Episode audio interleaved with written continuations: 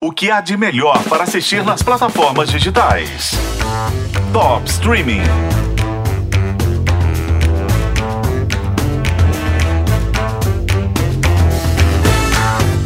David Fincher é o nome por trás de Clube da Luta, Quarto do Pânico, Seven, Os Sete Crimes Capitais, Zodíaco, Garota Exemplar.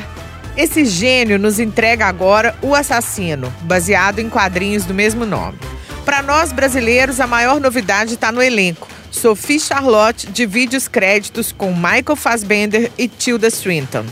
O filme, que estreou nos cinemas em outubro e chega na Netflix no dia 10 de novembro, conta a história de um assassino metódico, daqueles que planejam os mínimos detalhes, se atém ao plano, não improvisa e que é tão frio que trabalha com fones de ouvido. Eu acho a música uma distração útil uma ferramenta para o foco.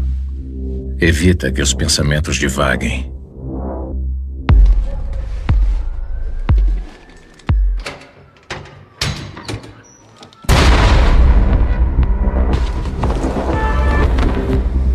Isso é o que é necessário. O meu processo é puramente logístico.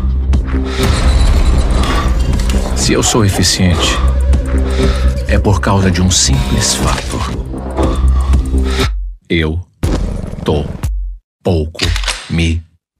David Fincher sendo mais David Fincher do que nunca. Tudo começa com o assassino Zen esperando o alvo aparecer. Só que se ele não errasse, o filme teria 20 minutos em vez de duas horas. Ele comete um erro e, para nosso deleite, passa o resto do tempo tentando consertar o estrago. E aí nós temos aquele estilo David Fincher que conhecemos. Uma obra brutal e sangrenta, sem uma cena sobrando. Tudo está no seu devido lugar. Proíba a empatia.